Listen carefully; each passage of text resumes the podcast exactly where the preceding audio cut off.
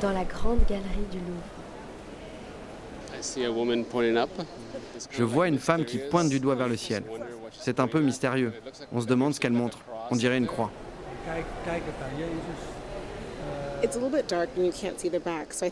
C'est un peu sombre et on ne peut pas voir l'arrière-plan, donc je pense qu'il faudrait le restaurer pour qu'on voit tout.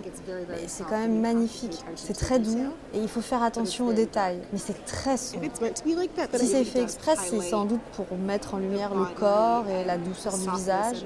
Et c'est peut-être la seule chose qu'on doit regarder en fait.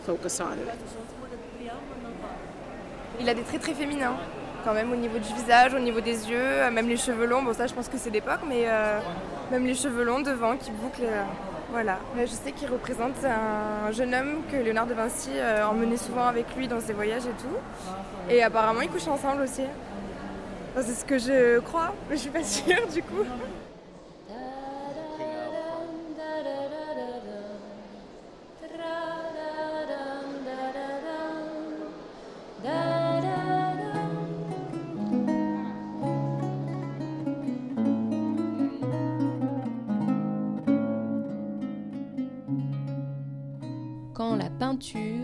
Raconte Léonard. Épisode 4 L'idéal. Le Saint Jean-Baptiste, c'est un personnage qui surgit sur un fond de nuit. Louis Franck, conservateur au département des arts graphiques du musée du Louvre. Il regarde le spectateur et son corps est entièrement pris dans un mouvement de torsion. Son bras, c'est le bras droit, passe devant et désigne, tourne, pivote en montrant le ciel de l'index.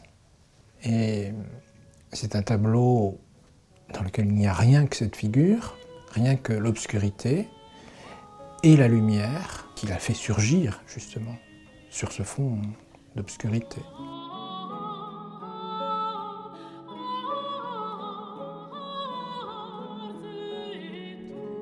Et c'est une chose admirable que ce génie, ayant le désir de donner le plus grand relief à ses ouvrages, fut, avec l'ombre obscure, aller trouver des fonds parmi les plus obscurs, tellement qu'il recherchait des noirs qui embrassent et fussent plus obscurs que les autres noirs, afin que par leurs moyens, le clair fût plus lucide, et que, pour finir, il en eût résulté cette manière si sombre que, n'y restant de clarté, ses œuvres avaient l'apparence de choses faites pour contrefaire la nuit plutôt que la finesse de la lumière du jour.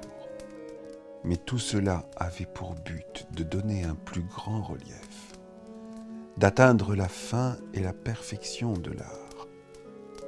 Extrait du texte Vie de Léonard de Vinci en 1550 par Giorgio Vasari, premier biographe de Léonard.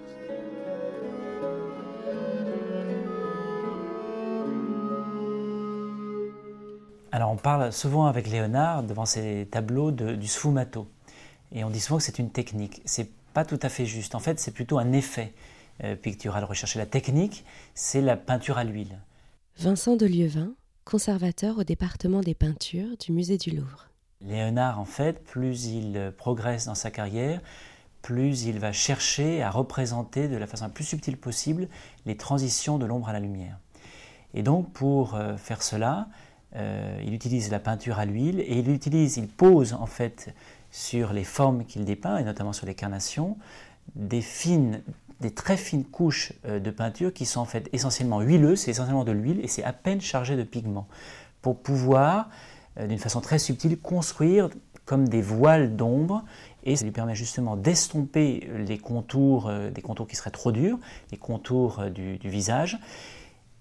L'œil ne saisit plus précisément les, contours et on a l'impression que la, matière est en légère euh, vibration, euh, que l'expression est, vivante. Et c'est ça la grande force des tableaux de, de Léonard, de donner l'impression d'une vie euh, physique et d'une vie spirituelle.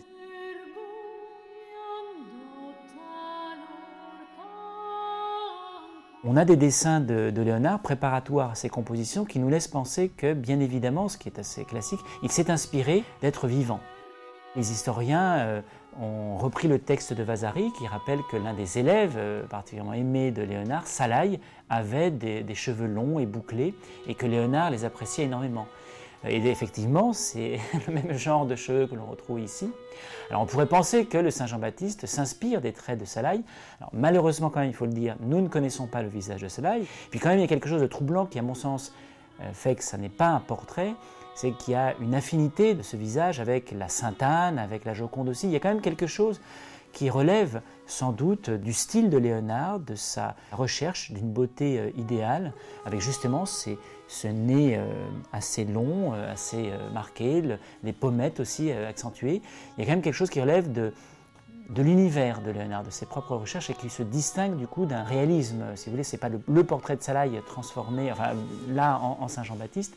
Il y a quand même quelque chose qui, rappelle beaucoup les autres compositions de Léonard, et à mon sens, c'est donc une beauté idéalisée.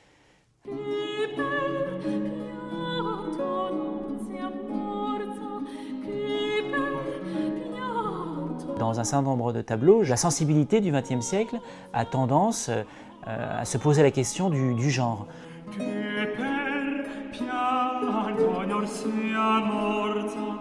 Vous seriez étonné si je vous montre les copies vraiment faites d'après le tableau du Louvre, une fois qu'il avait été laissé inachevé par Léonard après sa mort. On a un biceps euh, euh, marqué et qui correspond à des zones d'ombre qui effectivement ont été usées dans l'original. Donc effectivement aujourd'hui ce bras, vous voyez c'est vrai qu'il n'est pas du tout, euh, il n'y a pas de muscle, on ne voit pas de, musculature, ce qui ajoute beaucoup à la féminisation du, personnage. Donc on est un peu trompé par l'inachèvement et les usures qu'a connu ce tableau.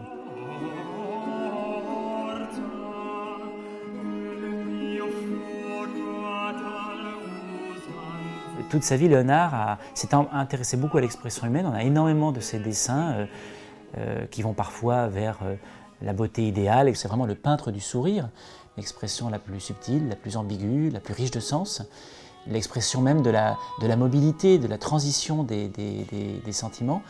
Et c'est ce qui est passionné Léonard de représenter la vie dans ce qu'elle a de plus mobile, de plus complexe, de plus ambigu. Vraiment le sourire est l'emblème en quelque sorte de l'art de Léonard.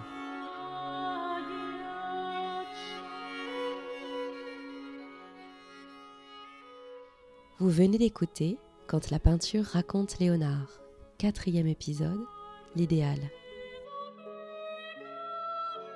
Prise de son, montage et mixage, Alice Langlois, avec les voix de Betty Fréré-Odara et Florian Sidbon.